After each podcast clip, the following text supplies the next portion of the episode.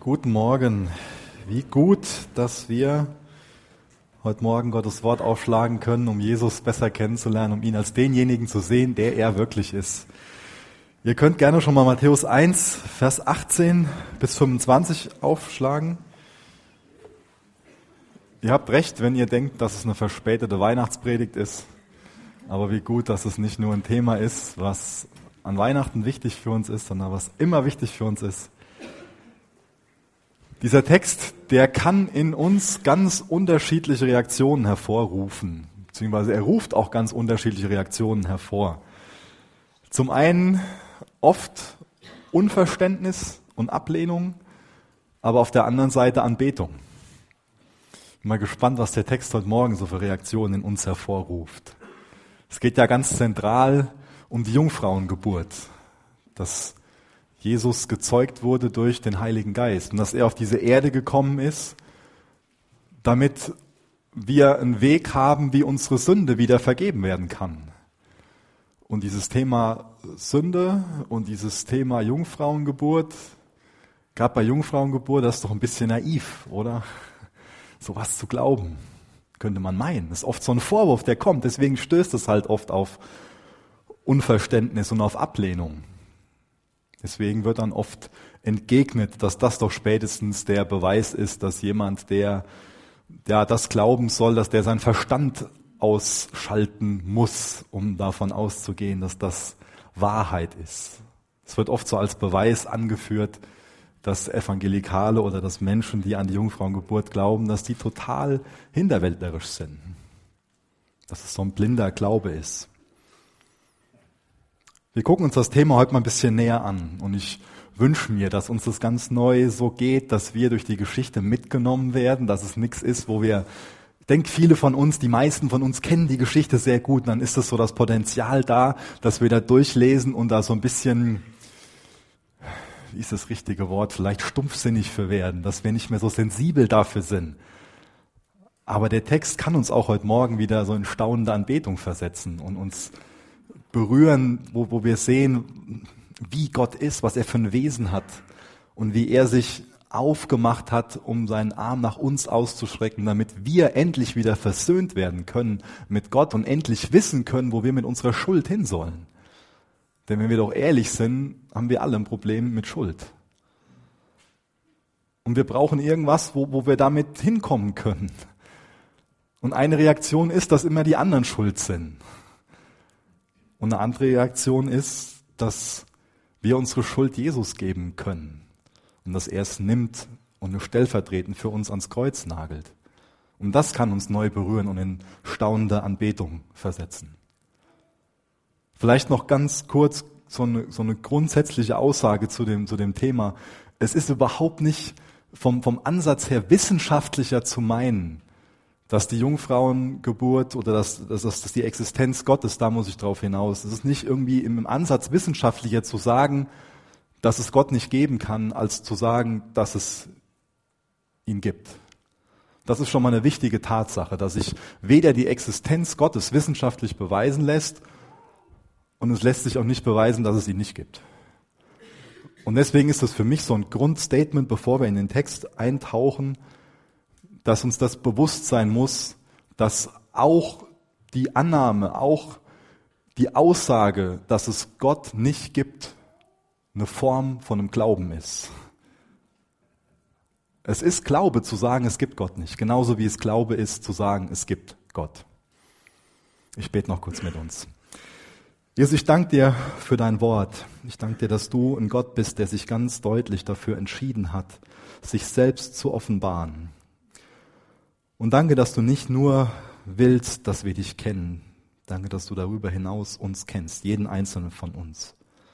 Und danke, dass du einen Weg gewählt hast, einen Weg geschaffen hast, wie wir endlich wieder mit dir versöhnt werden können, dass wir endlich wissen dürfen, wo wir mit unserer Schuld hin können. Jesus, danke, dass du Schuld vergeben willst ich bitte dich, dass du uns Einblick gibst in dein Wesen und dass uns das nicht dazu führt, dass wir dich ablehnen, sondern dass wir dich anbeten. Amen.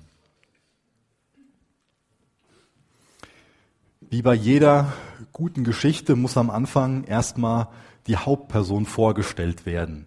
Und das macht Matthäus in diesem ersten Kapitel. Hat jetzt in den ersten 17 Versen über Jesus erklärt, dass er der verheißene Messias ist, dass er der König der Könige ist. Und jetzt in Vers 18 bis Vers 25, den Versen, die wir uns heute ansehen, erklärt er, dass er darüber hinaus, neben dem König der Könige, auch der Herr der Herren ist, dass er Gott ist, Immanuel mit uns. Und auch den Sinn seiner Sendung, dass er gekommen ist, um unsere Sünden zu vergeben. Ich lese mal den ersten Vers vor, Matthäus 1, Vers 18. Mit dem Ursprung Jesu Christi verhielt es sich aber so. Als nämlich Maria, seine Mutter, dem Josef verlobt war, wurde sie, ehe sie zusammengekommen waren, schwanger befunden von dem Heiligen Geist. Und manch einer denkt sich jetzt vielleicht, Micha, was macht das denn für einen Unterschied, ob man jetzt an die Jungfrauengeburt glaubt oder nicht? Ist es nicht was Optionales? Das ist doch eigentlich eine Nebensache. Es ist gut, dass du das denkst und fragst. Dann kann ich darauf eingehen. Ähm, in 1 Timotheus 2, Vers 5 bekommen wir einen wichtigen Hinweis. Und mir geht es darum, nach und nach jetzt zu entwickeln, dass das nicht eine Nebensache ist, dass es eine ganz zentrale Lehre über Jesus ist, dass er gebor, geboren wurde von der Jungfrau. Dass es quasi so ist, wenn wir diesen, diesen Stein, diese Lehre aus diesem Gebäude herausziehen, dass dann das ganze Gebäude ineinander zusammenfällt und das eine ganz, ja, eine ganz große, miese Folge hat. In 1 Timotheus 2, Vers 5 wird uns beschrieben, denn einer ist Gott und einer ist Mittler zwischen Gott und Menschen, der Mensch Christus Jesus. Ein Mittler, das ist ein Vertreter, der zwischen zwei Parteien steht, zwischen zwei Parteien vermittelt. Und diese zwei Parteien, die sind einander entfremdet und die brauchen Versöhnung. Das ist die Rolle von Jesus. Er will zwei Parteien, die einander entfremdet sind, miteinander versöhnen. Und damit Jesus dieser Mittler sein kann, muss er wahrer Mensch und wahrer Gott sein. Er muss auf der einen Seite wahrer Mensch sein, damit er in der, in der Lage ist, ein stellvertretendes Sühneopfer für uns zu bringen. Und er muss auf der anderen Seite wahrer Gott sein, damit sein menschliches stellvertretendes Sühneopfer nicht durch die Erbsünde, man könnte sagen, entwertet wird. Und hier will ich gerade mal auf ähm, ein falsches Verständnis von, von Sünde eingehen, was man ziemlich oft vorfindet. Nämlich, dass wir angeblich Sünder sind, weil wir sündigen. Aber wir sündigen, weil wir Sünder sind. Um es zu erklären, wir werden nicht zu Sündern durch die erste Sünde, die wir begehen nach unserer Geburt, sondern wir sind Sünder durch die Erbsünde. Wir können nicht anders. Beim letzten Mal habe ich erklärt, dass, dass wir am Anfang geschaffen wurden in, in der Ebenbildlichkeit Gottes. Aber jetzt zeugen zwei Sünder und Sünder. Und die, wir sind von der Erbsünde behaftet. Das heißt, wenn Jesus selbst zwei menschliche Eltern hätte, zwei leibliche menschliche Eltern, dann wäre er selbst von der Erbsünde behaftet. Dann bräuchte er selbst Vergebung für seine Sünde, für seinen Zustand. Und das ist wichtig, dass wir über Sünde denken, dass es ein Zustand von uns ist. Und nicht nur, dass es eine Tat ist. Sünde ist natürlich auch eine Tat. Aber die Ursache von der Sünde ist unser Zustand. Das ist die eigentliche Sünde. Und das ist nicht die Sünde von Jesus. Jesus ist sündlos. Er konnte wirklich so leben, wie wir leben sollten. Er konnte ein perfektes Leben leben, obwohl er in jeder Sünde versucht worden ist und ist dann stellvertretend für uns am Kreuz gestorben und hat dadurch ein Opfer gebracht, was für uns durch den Glauben wirksam wird. Das heißt, allein dadurch, dass wir vertrauen, Jesus ist stellvertretend am Kreuz gestorben, als ein sündloses Opfer, hat das dann die Wirkung für mich, dass ich reingewaschen bin und für dich, dass du reingewaschen bist von deinen Sünden. Aber das ist mir wichtig zu erklären, wie zentral diese Jungfrauengeburt ist. Wenn Jesus nicht vom Heiligen Geist gezeugt wäre, dann wäre das Opfer am Kreuz bedeutungslos. Das wäre nicht, wär nicht gut für eine, für, eine, für eine Sühne. Und deswegen ist es keine Lehre, wo man so von sagen kann, dass man das auf die leichte Schulter nimmt und meint so, ach ja, wir sind ja heute aufgeklärter. Damals waren die ja so hinterwäldlerisch und haben sowas geglaubt. Das ist Gottes Wort und es macht Sinn, dass es so passiert ist, weil es der einzige Weg war, den Jesus gehen konnte, wie Jesus sein konnte, damit deine und meine Schuld wirklich vergeben werden konnte. Ein weiterer Einwand, und den Einwand verstehe ich nicht wirklich, ist, dass die Jungfrauengeburt optional ist, weil die nur in zwei von vier Evangelien vorkommt. Neben Matthäus wird sie noch in Lukas beschrieben, Lukas 1, Vers 35. Aber selbst wenn die Jungfrauengeburt nur in Matthäus erwähnt würde, wären wir doch an diese Lehre gebunden, oder? Auch dann ist es doch Gottes Wort. Wir können doch nicht irgendwie hergehen und meinen, umso häufiger das vorkommt, umso mehr haben wir einen Grund, das zu glauben. Es steht in Gottes Wort. Und wenn wir meinen, dass wir da mit unserem Verstand beurteilen können, nur weil diese Lehre jetzt zweimal in der Bibel vorkommt, was machen wir denn dann zur höchsten Autorität?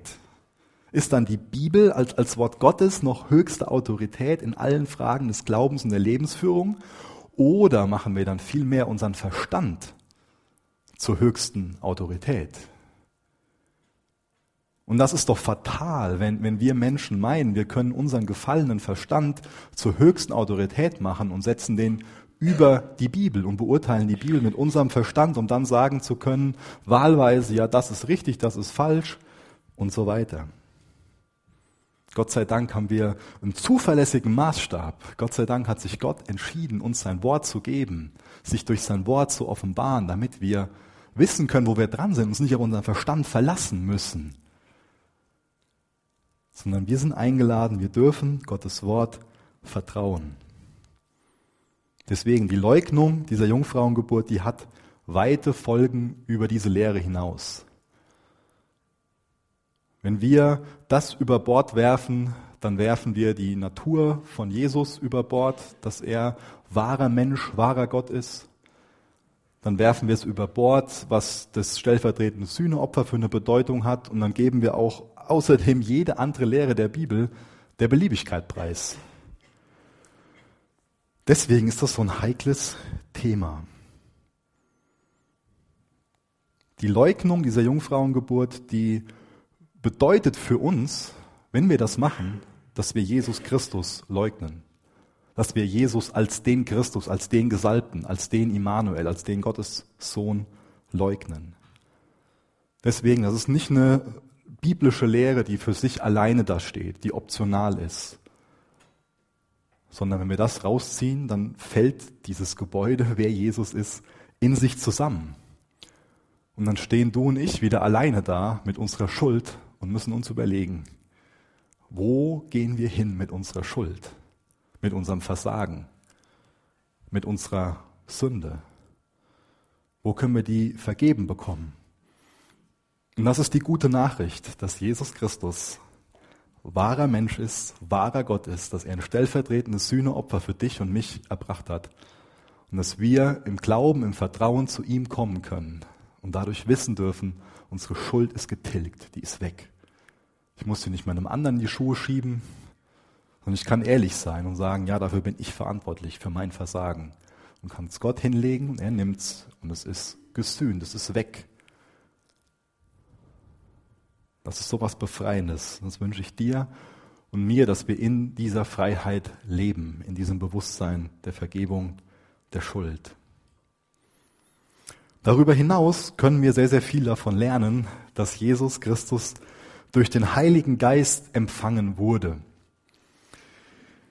Und zwar ist es auch dafür wichtig, dass wir ein Stück weit versuchen, ähm, quasi in den Kopf von einem Juden im ersten Jahrhundert zu schlüpfen, weil der nur das Alte Testament hatte. Das Neue Testament ist ja noch nicht abgeschlossen. Deswegen hat nur das Wissen über den Heiligen Geist, was schon im Alten Testament geoffenbart worden ist. Wir haben ja in der Bibel so eine schrittweise Offenbarung. Wir können uns also vorstellen wie so ein Gebäude, was nach und nach entsteht. Wo mit dem Fundament angefangen, wo wir am Anfang sehen, das ist die Schöpfung, dann sehen wir den Sündenfall und zwischen dem Sündenfall und zwischen dem vorletzten Kapitel der Bibel sehen wir dann die ganze Rettungsmission und sehen im Alten Testament ganz viele Versprechen, ganz viele Verheißungen und im Neuen Testament werden die nach und nach erfüllt. Wir bekommen also im Alten Testament eher, ähm, es wird nach und nach an einem Gebäude gebaut, aber wir bekommen so einen Bauplan vorhergesagt. Und dann nach und nach wird es umgesetzt und wird vom Detail her immer genauer. Und deswegen mal zum Einstieg, was war denn damals schon über den Heiligen Geist bekannt?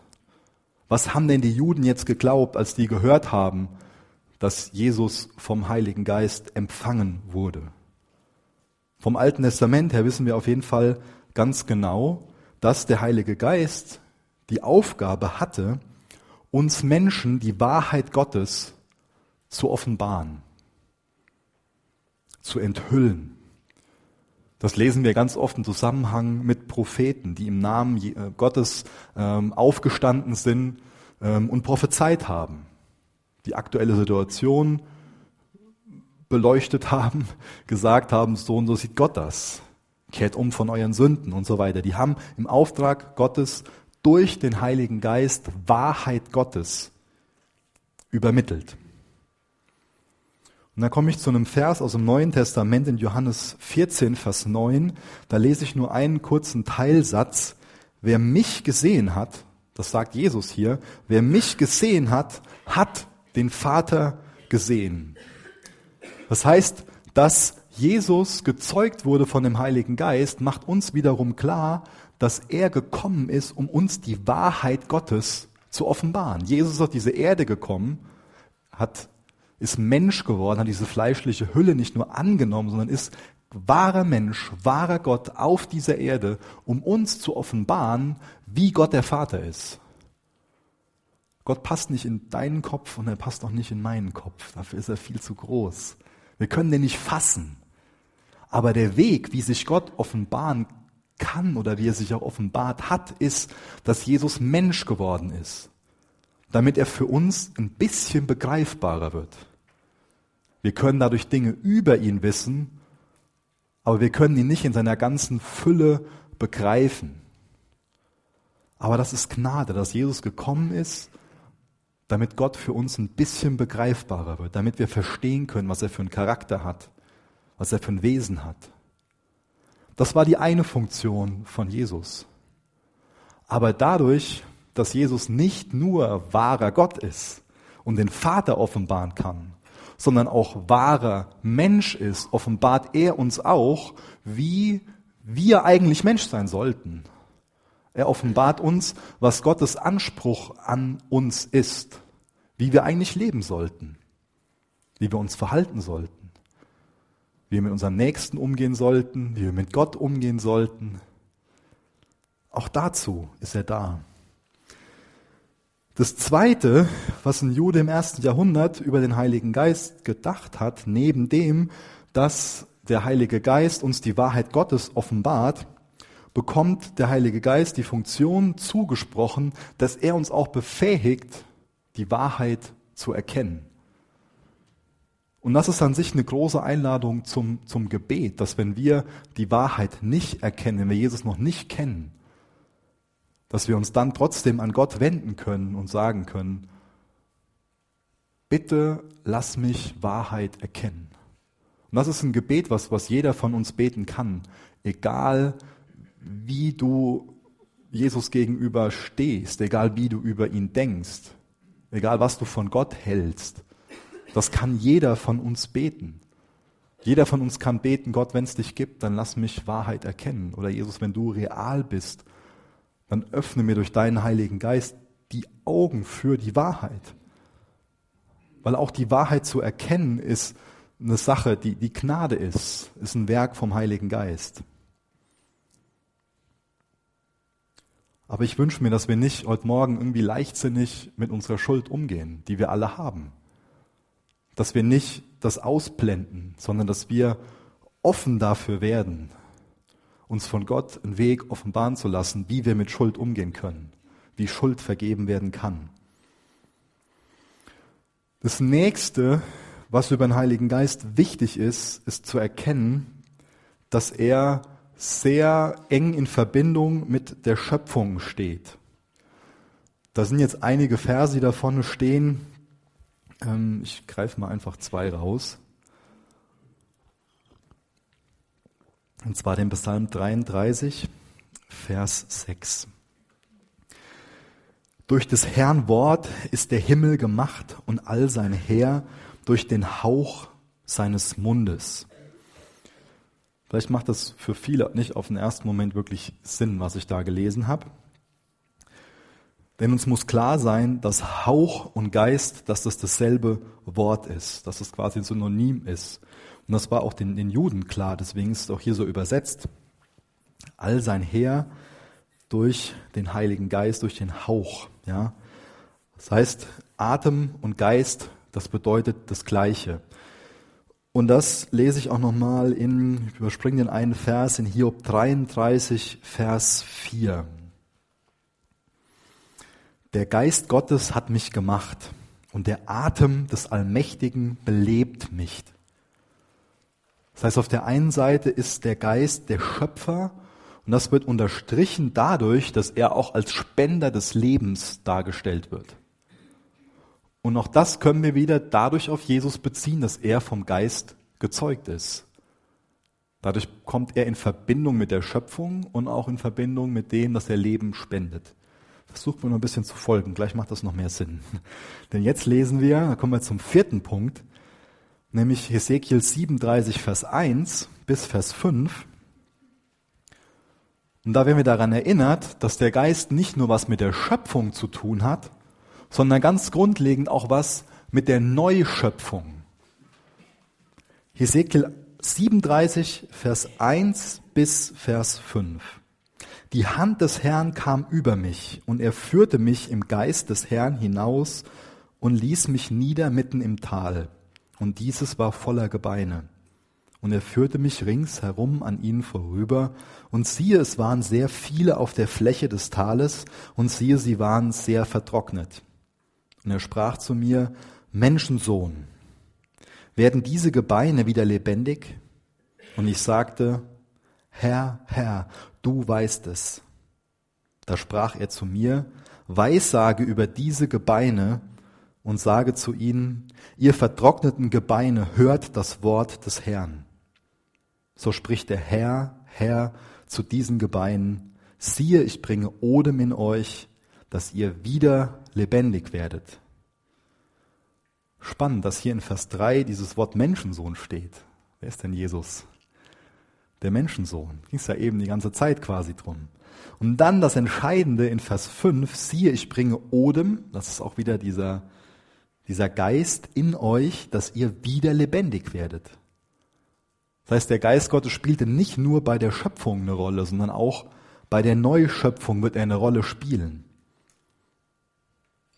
Und Jesus ist derjenige, der sein Reich angebrochen hat, angefangen hat, der in diese Welt gekommen ist und sein Reich ist schon jetzt aber noch nicht. Und ich finde es interessant, dass das erste Mal wo uns der Heilige Geist in der Bibel begegnet, dass das in 1. Mose 1, Vers 2 ist. Und die Erde war wüst und leer und Finsternis war über der Tiefe und der Geist Gottes schwebte über dem Wasser. Krasses Bild. Die meisten von euch kennen das hebräische Wort, was da für wüst und leer steht. Vielleicht der eine oder andere, ohne es zu wissen weil er seine Kinder schon mal so schimpft. Was ist denn hier schon wieder für ein Tovabo? Ja, was ist denn hier schon wieder für ein Chaos? Tovabo, das ist dieses Wüst und Leer. Und ich finde das Bild wunderschön, dass da am Anfang wüst und leer ist, Chaos ist. Aber der Geist Gottes schwebt oben drüber. Ich habe nachgelesen, dass man das auch übersetzen könnte mit brütete quasi über diesem Chaos wenn wir uns dann den Schöpfungsbericht ansehen, dann sehen wir, wie nach und nach Ordnung entsteht. Wie aus dem Chaos eine wunderbare Schöpfung schlussendlich ein Garten Eden wird. Finsternis und Licht werden voneinander geschieden. Wasser und Erde und nach und nach entsteht eine wunderbare Schöpfung im Garten Eden. Wir sehen den Geist als derjenige, der gebrütet hat. Jetzt erinnert euch an das, was wir in Matthäus gelesen haben. Das heißt, auch das ist wieder ein Bild, was der Matthäus aufgreift, um gerade seinen jüdischen Geschwistern klarzumachen. Seht, der Geist Gottes, der schwebte über Maria, der brütete über Maria, damit eine neue Schöpfung geschehen kann, damit der Messias, der Gesalbte, Jesus, der Menschensohn, wahrer Gott, wahrer Mensch in die Welt kommen konnte, damit das, was der Mensch, es fällt mir nur ein Wort ein, was ich nicht sagen sollte, sonntags morgens, das, was der Mensch vermasselt hat, ich glaube, das ist politisch korrekt genug, damit Jesus, der Messias, das, was der Mensch vermasselt hat, wieder neu schöpfen kann damit aus dem Garten Eden, den der Mensch für sich abgelehnt hat, ein Garten Eden 2.0 könnten wir sagen, entstehen kann.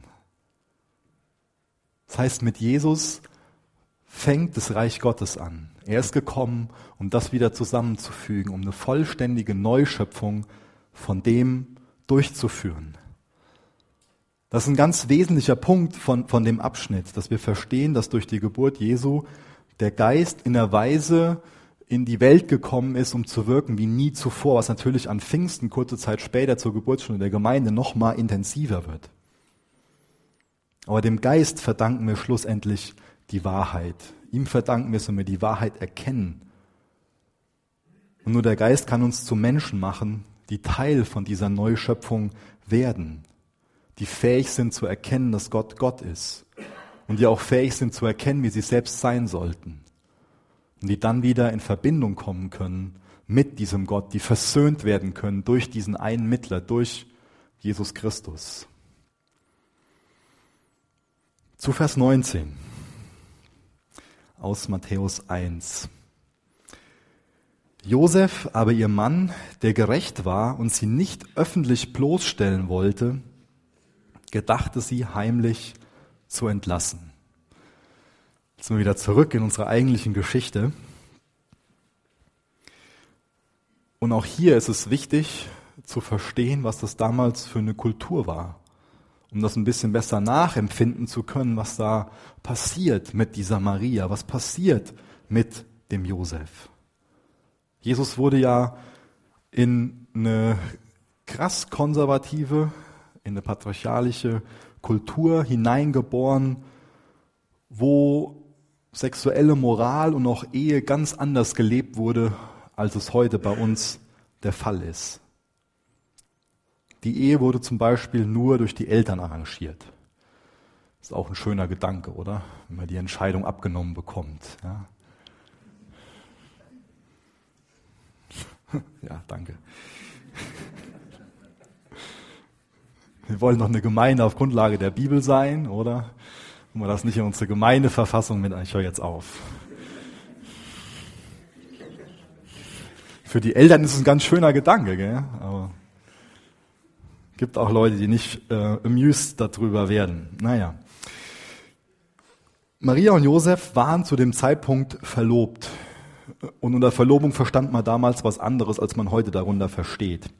Die Hochzeit die wurde so in, in drei Stufen umgesetzt. Zuallererst gab es die Einladung. Das heißt, da kam ein, ein professioneller ähm, Mittelsmann oder die Eltern und sind dann zu den Eltern von, von der Braut gegangen und haben dann ähm, die Hochzeit verhandelt.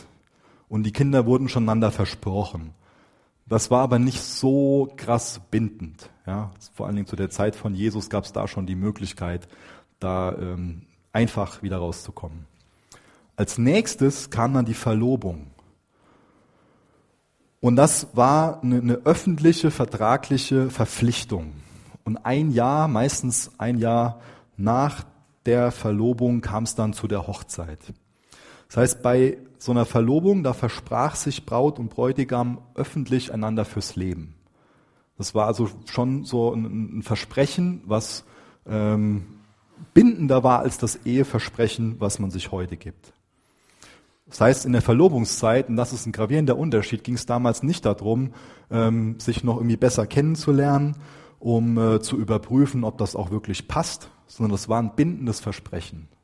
Wenn jetzt zum Beispiel der Verlobte verstorben ist, dann galt die Verlobte als eine Witwe. Und auch so eine Verlobung konnte nur durch eine ähm, offizielle Scheidung wieder gelöst werden. Mit der Verlobung musste schon ein Teil von dem Brautpreis auch bezahlt werden. Aber die Ehe wurde noch nicht vollzogen. Die Maria war wahrscheinlich so 12 bis 14, höchstens 16 Jahre alt. Ähm, Josef wahrscheinlich zwischen 18 und nicht älter als 20. Er muss schon mal vor in der Lage da gewesen sein, den Brautpreis zu verdienen. Er muss schon mal was geschafft haben. Ja. Und was noch eine ganz wichtige Randnotiz ist, während der Verlobung ähm, durften die nicht alleine in einem Zimmer sein, bis zur Hochzeitsnacht. Auch das wäre so zu überlegen, aber naja. Ähm, das heißt, die Verlobung wurde unheimlich ernst genommen. Wenn wir da jetzt ins Alte Testament gehen, ähm, braucht ihr jetzt nicht aufschlagen, aber zum Beispiel in 2. Mose 22, 15, da wird dann äh, beschrieben, dass bei vorehelichem Verkehr der Mann trotzdem einen hohen Brautpreis bezahlen musste und dass dann der Vater von der Braut entscheiden konnte, ähm, ob es zu einer Scheidung kommt oder ob die Ehe weiterhin als arrangiert gilt. Oder in 5. Mose 22, ähm, da wird beschrieben, dass einer verlobten Frau die Todesstrafe drohte. Also eine strafrechtliche Verfolgung bis zur Steinigung, wenn sie mit einem anderen Mann geschlafen hat. Und da können wir jetzt irgendwie von denken, so, ja, das ist ja krass, das ist ja ziemlich rückschrittlich. Oder man versteht, dass in dieser Kultur, und ich halte das bestimmt nicht gut, diese Strafen, aber was ich gut finde, ist, dass in der Kultur die Ehe einen ähnlichen Stellenwert hatte wie das Leben. Ein heftiger Gedanke, oder?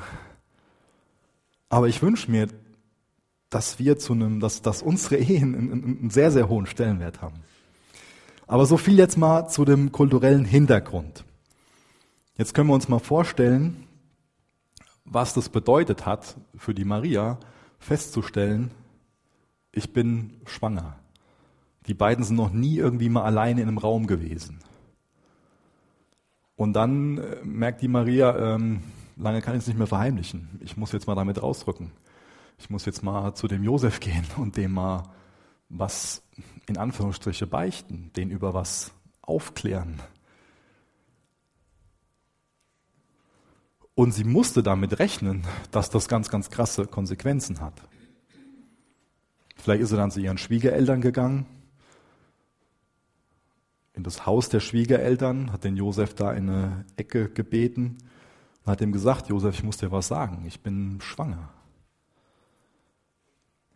Wir wissen jetzt nicht, was die unmittelbare Reaktion von dem Josef war. Vielleicht gab es da erstmal Vorwürfe und ah, mir ist eh schon aufgefallen, dass du dem Ruben nachguckst oder was auch immer. Vielleicht hat die Maria dann gesagt, ich liebe nur dich, ich habe nur Augen für dich. Ich bin schwanger vom Heiligen Geist.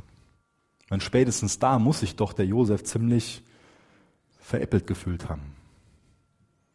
Die ist schwanger und steht noch nicht mal dazu, zu ihrem Fehler, lässt sich so eine doofe Ausrede einfallen. Und trotzdem haben wir gelesen, dass der Josef jetzt hier nicht ausrastet, sondern dass er nach einer guten Lösung sucht, dass er überlegt, sie zu entlassen. So ein Hitzkopf, der wäre sofort ausgeflippt und hätte Maria vom Hof gejagt, hätte ihren Ruf zerstört, hätte auf die Verletzung, auf diese Annahme, da ist mir jemand untreu gewesen, damit reagiert, den anderen zu verletzen. Josef ist ruhig, wohl überlegt. Obwohl er davon ausgehen muss, betrogen worden zu sein, rastet er hier nicht aus. Davon will ich lernen, davon will ich verändert werden. Da weiß ich, dass ich davon lernen kann. Erstmal abwarten, über die Situation beten, ausreden lassen, verstehen wollen, Was ich jetzt eben so über Ehe und Verlobung erklärt habe, das war jüdischer Brauch. Aber erinnert euch daran, dass es damals ja so war, dass die Juden ähm, unter römischer Herrschaft waren. Und damals gab es für dieses Vergehen zumindest keine Todesstrafe mehr. Aber man konnte bei so einem Vergehen den Partner anklagen und bekam dann den ähm, ganzen Brautpreis zurück. Also Josef hätte den ganzen Brautpreis zurückbekommen und er hätte die Mitgift von der Maria, die auch eine beträchtliche Summe sein musste, für sich behalten können. Das heißt, es hätte zumindest für ihn finanziell gesehen eine lukrative Sache sein können. Aber er hat einen guten Charakter. Er überlegt, sie zu entlassen, obwohl sie ihm und dadurch seiner ganzen Familie ganz große Schande bereitet hat, wo, wo er von ausgehen muss, dass, dass das auch immer wieder zu einem Vorwurf wird, seiner eigenen Familie und ihm gegenüber. Wir lesen mal in Vers 20 weiter und Vers 21. Während er dies aber überlegte, siehe, da erschien ihm ein Engel des Herrn im Traum und sprach, Josef, Sohn Davids, fürchte dich nicht, Maria, deine Frau zu dir zu nehmen, denn das in ihr Gezeugte ist von dem Heiligen Geist. Und sie wird einen Sohn gebären, und du sollst seinen Namen Jesus nennen, denn er wird sein Volk retten von seinen Sünden. Auch hier, wenn wir daran erinnert, dass Gott nie zu spät reagiert. Auch das kann uns hoffnungsvoll machen, oder? Gott reagiert nicht zu spät. Er will nicht, dass die Situation jetzt hier aus dem Ruder läuft, sondern er sendet einen Engel, einen dienstbaren Boten, um Josef was zu sagen. Gott weiß, wann er handeln muss. Auch in deinem Leben weiß Gott, wann er handeln muss. Auch in deinem Leben hat Gott alles unter Kontrolle. Josua, der hat die Juden ins verheißene Land geführt. Und der Name Jesus, der bedeutet auf Hebräisch dasselbe wie Josua. Jesus ist größer als Josua, denn er führt uns in das wirkliche verheißene Land, in das verheißene Land 2.0. Josef darf seinen Sohn nicht Josef nennen, sondern soll ihn Jesus nennen. Und auch da ist quasi ein Wortspiel enthalten in diesem Vers, was wir überlesen. Denn Josua oder Jesus heißt, das bedeutet, Jahwe rettet. Und wenn wir das jetzt in den Text einsetzen, dann würde jetzt ein Jude im ersten Jahrhundert lesen, du sollst seinen Namen, oder was für, für, für Josef klang es da so, du sollst seinen Namen Jahwe rettet nennen, denn er wird sein Volk retten von seinen Sünden. Wer rettet denn jetzt das Volk von seinen Sünden? Jahwe oder Jesus? Auch da ist ein Wortspiel enthalten. Wir lesen mal Vers 22 weiter bis Vers 25, bis zum Ende, um den Gedanken noch mehr zu entwickeln. Dies alles geschah aber, damit erfüllt würde, was von dem Herrn geredet ist durch den Propheten, der spricht. Und jetzt lesen wir ein Zitat aus Jesaja 7, Vers 14. Siehe, die Jungfrau wird schwanger sein und einen Sohn gebären. Und sie werden seinen Namen Emanuel nennen, was übersetzt ist Gott mit uns. Josef aber vom Schlaf erwacht, tat, wie ihm der Engel des Herrn befohlen hatte, und nahm seine Frau zu sich. Und er erkannte sie nicht, bis sie einen Sohn geboren hatte, und er nannte seinen Namen Jesus. Und wiederum legt Matthäus hier ganz großen Wert darauf, zu betonen, Gott ist ein Gott, der zu seinem Wort steht. Gott steht zu seinem Wort. Auch das sollten wir uns mitnehmen. Auch das sollten wir zu einem Grund machen, zu sagen und zu forschen, was sagt Gott denn wirklich in seinem Wort? Was sind denn da für Verheißungen? Und da sollten wir darin forschen. Und dann haben wir so einen großen Gewinn dadurch, wenn wir diese Verheißungen entdecken und schon in der Bibel sehen, wie sich Verheißungen erfüllen über einen langen Zeitraum dass wir dadurch dann zuversichtlich werden und zur Hoffnung unser Vertrauen auf Jesus setzen und merken, der ist wirklich vertrauenswürdig, dieser Jesus. Er hält, was er versprochen hat, über die Jahrhunderte hinweg.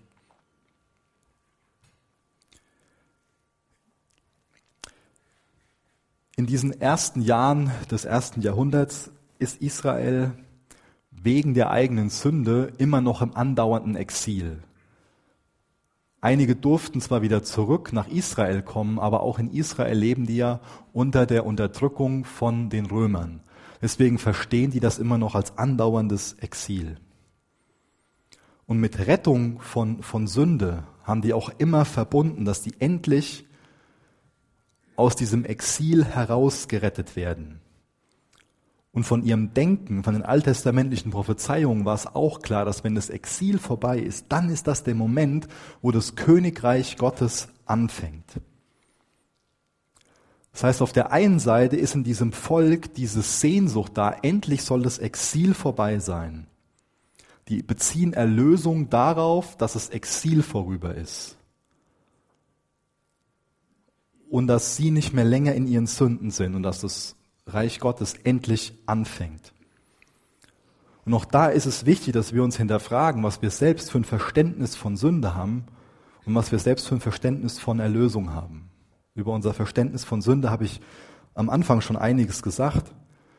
Aber ich stelle mir auch die Frage bei dem Thema Erlösung, was wir da für ein Verständnis von haben in Bezug darauf, ob es ein biblisches Verständnis ist oder ein sehr westliches Verständnis dass er eben schon mal erklärt, dass es bei Sünde vom Kern her um unseren Zustand geht. Und dass wir oft so meinen, ja, bei Sünde geht es nur darum, dass wir da schuldig sind und dann quasi entschuldigt werden. Aber es geht darum, aus einem Zustand heraus gerettet zu werden, dass wirklich eine neue Schöpfung, eine neue Geburt notwendig ist. Sünde ist nicht nur, hat nicht nur einen moralischen Aspekt, Oft reduzieren wir Sünde auf ein moralisches Fehlversagen. Dabei ist der Sündenbegriff an sich wesentlich weiter. Der umfasst auch Dinge, die wir nicht tun. Und wie gesagt, der Ursprung liegt in dem, dass wir einen falschen Zustand haben, dass unsere Herzen verdreht sind. Deswegen sündigen wir. Und bei dem Thema Erlösung, um was geht's uns da? Verbinden wir mit dem Thema Erlösung oder Errettung vielleicht meist in erster Linie, dass wir aus dieser Welt, aus dieser schlimmen, bösen Welt hinaus gerettet werden und durch unsere Erlösung quasi eine Eintrittskarte in den Himmel haben. Oder verstehen wir unter Erlösung auch was, was jetzt schon anfängt? Dass unsere Wiedergeburt eine, eine Tatsache ist und dass wir in der Heiligung leben, in der sich schon die Erlösung auswirkt. Die Erlösung ist also nicht nur so ein Adresswechsel, der mal irgendwann in der Zukunft passiert, sondern bei der Erlösung geht es darum, dass ich auch jetzt schon von meiner sündigen Natur gerettet werde. Dass ein Umdenken bei mir stattfindet, dass ein neues Sinn stattfindet. Das umfasst wesentlich mehr. Das umfasst das keine Gewalt mehr herrscht, dass keine Ungerechtigkeit mehr herrscht, keine Seuchen, Krankheit, Kriege, Armut, Sklaverei, keine emotionalen Schmerzen, kein Versagen. Das ist alles in diesem Bild der Neuschöpfung enthalten. Und in dem Bild sollten wir viel mehr denken. Und das wird uns hier über diesen Jesus deutlich gemacht. Dieser Jesus ist Emmanuel, Gott mit uns. Er ist gekommen, um sein Volk aus seinen Sünden zu retten. Aber da gibt es so einiges, was uns davon abhält, diese Gedanken wirklich an unser Herz zu lassen, in unser Sinn zu lassen. Das fällt einem westlich denkenden Menschen oft schwer, an diese Jungfrauengeburt zu glauben und auch überhaupt drüber nachzudenken, dass es die Notwendigkeit der Sündenvergebung gibt. Das fällt vielen westlich denkenden Menschen sehr schwer. Und ich glaube, ein Grund dafür ist der Humanismus. Wir sind in einer Kultur aufgewachsen, die leidenschaftlich glaubt, dass wir von Natur aus gut geboren wurden. Und was ich nicht verstehe ist, auch viele Humanisten haben ja Kinder. Und da fällt es mir schwer, solche Menschen ernst zu nehmen, weil ich weiß nicht, wie es mit euren Kindern ist. Aber meine Kinder sind nicht von Natur aus gut geboren. die muss ich erziehen. Oder mache ich irgendwas falsch, dass, dass ich die erziehen muss? Ist das bei uns irgendwie anders als bei euch zu Hause, weil ihr gerade so Fragen guckt? Das, das wissen wir doch alle, oder? Dass Kinder Blödsinn machen, auf Deutsch gesagt. Dass man den Grenzen aufzeigen muss, dass sie nicht nur gute Entscheidungen treffen, einen edlen Charakter haben, einfach gut sind. Meine Kinder sind wunderbar, ich bin total stolz auf die. Die sind auch oft so, dass ich einfach die, die bewundere und dass die gute Dinge machen. Aber, leider kommt ein Aber. Meine Kinder sind nicht von Natur aus gut. Ich meine, da ist Lüge und Wahrheit drinne. Jeder Mensch, ob es ein Agnostiker, ein Atheist, ein Buddhist, ein Moslem, egal wer, ist in der Ebenbildlichkeit Gottes geschaffen. Gottes Fingerabdruck, könnten wir sagen, ist auf uns. Wir haben das Potenzial zum Guten. Aber, auch hier gibt es wieder ein Aber. Wir sind in Sünde gefallen, die ganze Schöpfung. Und die Ebenbildlichkeit Gottes in uns ist verdreht. Und dadurch haben wir auch das Potenzial zum Schlechten. Wir tun Gutes und Schlechtes.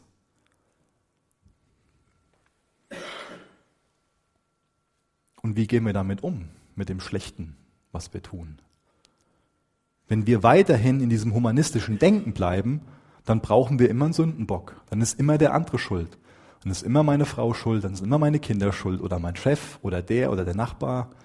Immer jemand anderes, aber nie ich. Weil dann bin ich ja alleine mit meiner Schuld. Dann muss ich ja damit irgendwo hin.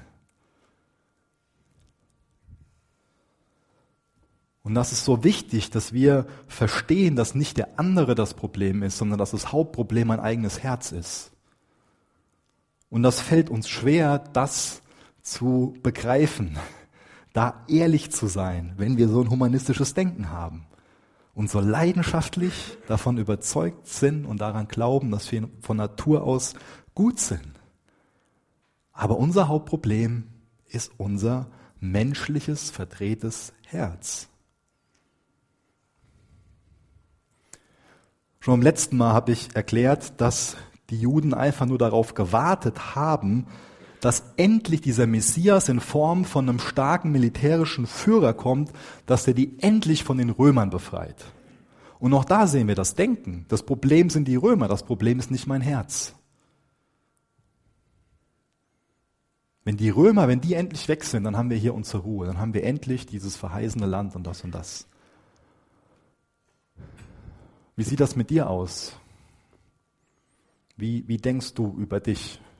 Hast du für dich verstanden, dass dein Problem dein menschliches Herz ist, dass du gerettet werden musst von deinem menschlichen Herz? Oder sind es die anderen? Neben dem Humanismus ist, denke ich, die Demokratie, in der wir leben, daran schuld, dass wir es so schwierig haben mit diesen Gedanken, auch der Sünde. Wie meine ich das? Muss ich ein bisschen erklären. Denn ich bin sehr, sehr dankbar dafür, dass meine Kinder und, und ich, dass wir in der Demokratie leben. Das ist keine Demokratiekritik. Es geht mir hier nur schlussendlich darum, zu hinterfragen, welchen Stellenwert wir der Demokratie beimessen. Denn wir werden so erzogen, auch in der Schule bekommen wir das immer wieder erklärt, auch durch unsere Medien, durch alles Mögliche. Ist unser Denken so geprägt, dass wir meinen, so die Aufklärung, das 17. Jahrhundert, so die Geburtsstunde der Demokratie, Medizin, Wissenschaft, Technologie, Bildung. Jetzt, nachdem wir das alles haben, müssen wir nicht mehr über Sünde reden. Das heißt, das ist für uns die Sternstunde der Menschheit. Das ist für uns der Schlüssel dafür, dass wir uns selbst retten können. So sind wir verdrahtet, das bekommen wir erklärt.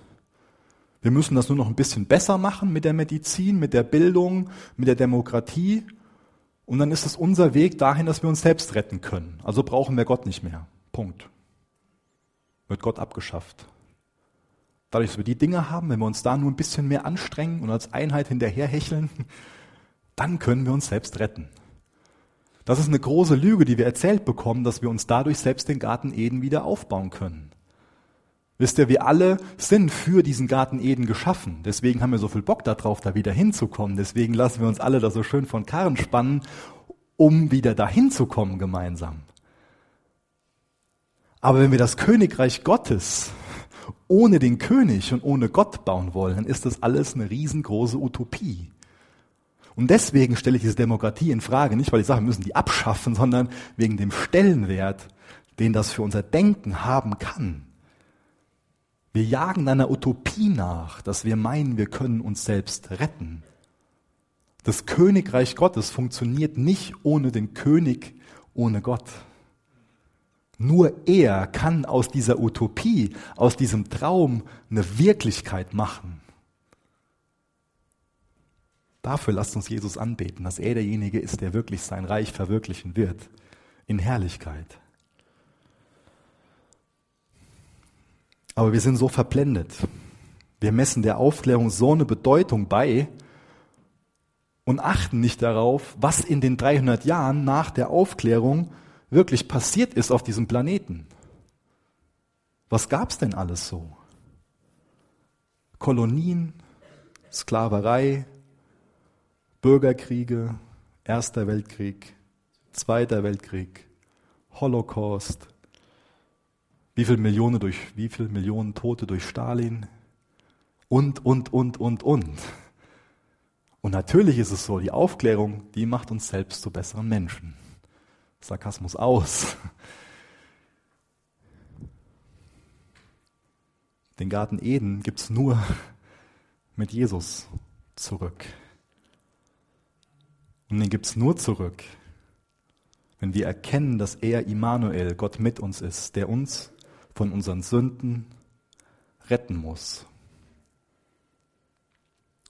Sünde, das ist so ein Wort, was sehr aufgeladen ist, ein religiöses Wort.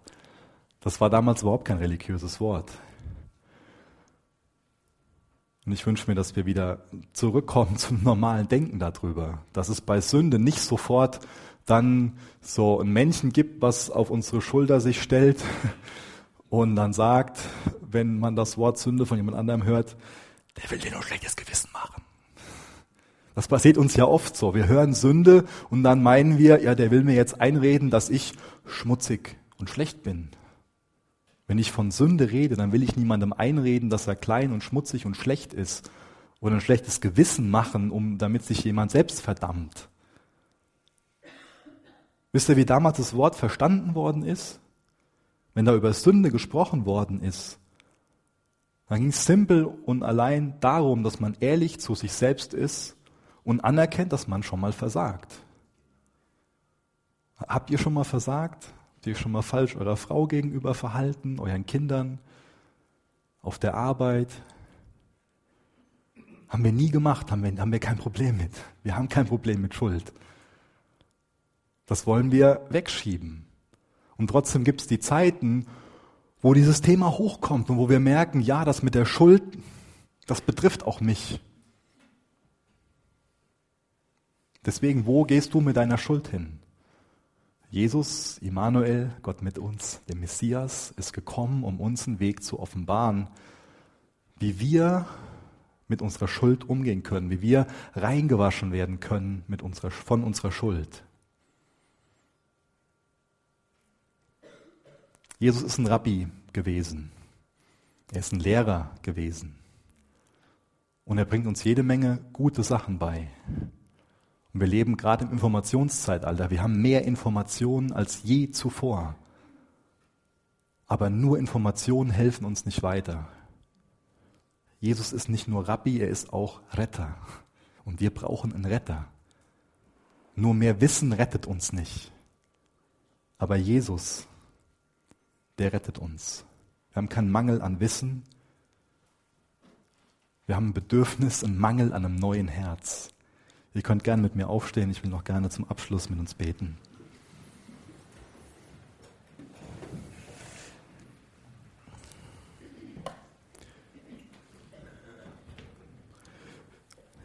Jesus, wir wollen dich anbeten Im Bewusstsein, dass du der Messias bist, dass du der König der Könige bist. Im Bewusstsein, dass mit dir das wahre Reich Gottes anfängt. Wir wollen dich anbeten, weil du Immanuel bist, Gott mit uns. Jesus, durch dich können wir endlich wissen, wo wir mit unserer Schuld hin sollen. Und Jesus, du weißt über jeden Einzelnen, wie er mit Schuld umgeht. Du weißt, wer seine Schuld schon bei dir losgeworden ist und der weiß, du weißt, wer sich noch quält unter seiner Schuld, unter seiner Sündenlast. Danke, dass du uns einlädst, zu dir zu kommen. Ich bitte dich, dass heute Morgen Entscheidungen getroffen werden für dich, dass im Glauben angenommen wird, dass du Retter bist. Jesus, hilf uns, dich anzubeten. Hilf uns, dich besser kennenzulernen. Hilf uns in der Erkenntnis von dir zu wachsen und dir ähnlicher zu werden und dich mit unserem ganzen Leben anzubeten. Amen.